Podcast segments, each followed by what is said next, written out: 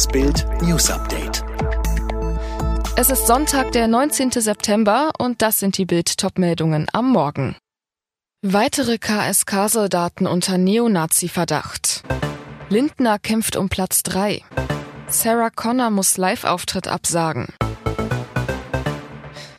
Der militärische Geheimdienst MAD weitet nach Bild am Sonntag Informationen aus Sicherheitskreisen seine Rechtsextremismus-Ermittlungen gegen Soldaten der Bundeswehr-Eliteeinheit aus. Seit mehreren Wochen hat der militärische Abschirmdienst einen Offizier und einen Unteroffizier ins Visier genommen. Der eine KSK-Soldat soll die schwarz-weiß-rote Reichsflagge gehisst haben, die rechtsextreme Reichsbürger verwenden, um ihre Verachtung und Ablehnung für die Bundesrepublik Deutschland zu demonstrieren. Auf den anderen wurde der MAD aufmerksam, weil er Teil einer rechtsradikalen Chatgruppe gewesen sein soll. Ein Insider, die Ermittlungen zeigen Erfolge, die Wand des Schweigens bröckelt. Keiner kann mehr sicher sein, gedeckt zu werden. Ein Sprecher des Verteidigungsministeriums. Rechtsradikale haben keinen Platz in der Bundeswehr. Zu konkreten Ermittlungsverfahren können wir keine Stellung nehmen. An diesem Sonntag, genau eine Woche vor der Bundestagswahl, kommen die Freien Demokraten in Berlin zu einem Sonderparteitag zusammen. FDP-Chef Christian Lindner kündigt gegenüber Bild am Sonntag einen Kampfparteitag an. Wir gehen in den Schlussspurt. Der Abstand zu den Grünen auf Platz drei beträgt nur noch drei Prozentpunkte. Wir wollen ihn verkürzen und die Grünen einholen. Für die Gespräche über Koalitionen wäre es ein Vorteil, wenn Gelb und Grün gleich auf sind. Lindners FDP würde am liebsten mit Unionskandidaten Kandidat Armin Laschet als Kanzler und den Grünen eine Jamaika-Koalition eingehen. Doch was tun, wenn SPD-Kandidat Olaf Scholz am Ende vorne liegt? Selbst dann hat Lindner die Hoffnung auf Jamaika nicht aufgegeben. Das Rennen um Platz eins ist interessant, aber für die Regierungsbildung nicht entscheidend. Vermutlich werden am Ende über 75 Prozent nicht die SPD von Herrn Scholz gewählt haben.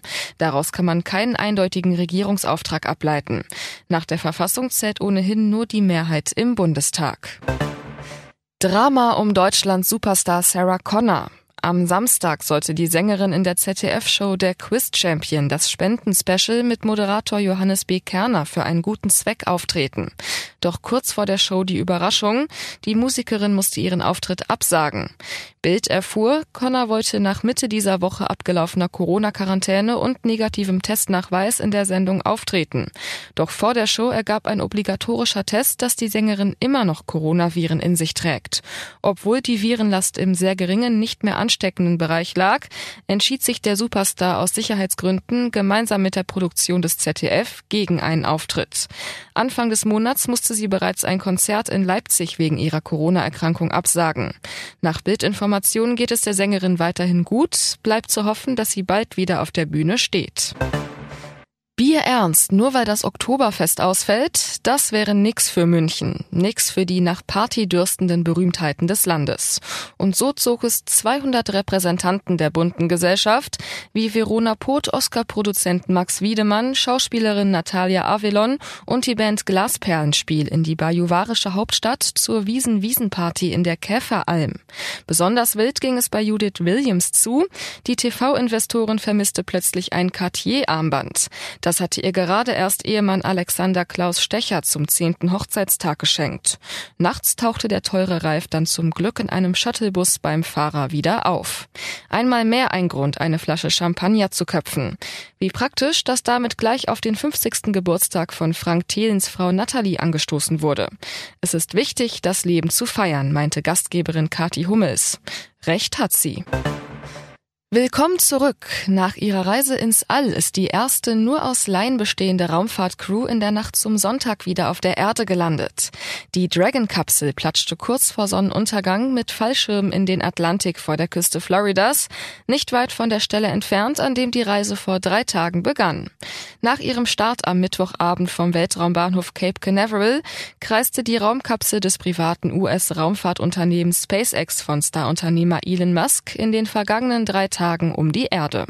SpaceX rechnet mit bis zu sechs privaten Flügen pro Jahr, die zwischen den Astronautenstarts der NASA liegen. Vier SpaceX-Flüge sind bereits gebucht und bringen zahlende Kunden zur Raumstation, begleitet von ehemaligen NASA-Astronauten.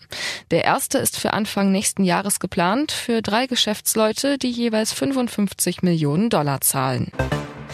Was für ein packendes 109. Nordderby. 21.000 Fans im Weserstadion sehen zwei Tore, strittige Szenen, zwei Platzverweise für die Kapitäne und einen Sieger, den HSV. Die Hamburger halten dem Derbydruck stand, legen einen Blitzstart hin. Angriff über links, dann köpft Glatze nach präziser Haierflanke zum 0 zu 1 ein. Das schnellste Tor der Hamburger Zweitligageschichte. Wer das zu Null Serie, drei Spiele ohne Gegentor, gerissen. Bitter für Werder, Duxch knallt einen Freistoß in den Winkel. Doch das vermeintliche 1 zu 1 wird aberkannt, weil Weiser in der HSV-Mauer steht. Bams Schiri Thorsten Kienhöfer. Die Regel wurde so geändert, dass Spieler nicht in der gegnerischen Mauer stehen dürfen. Sie müssen mindestens einen Meter Abstand haben. Das weitere Protokoll des Spiels lesen Sie auf Bild.de. Alle weiteren News und die neuesten Entwicklungen zu den Top-Themen gibt's jetzt und rund um die Uhr online auf Bild.de. Fitbook hat jetzt einen neuen Skill, mit dem du in nur 10 Tagen fit wirst. Ganz einfach zu Hause mit nur 10 Minuten täglich. Sage jetzt, Alexa, öffne Fitbook.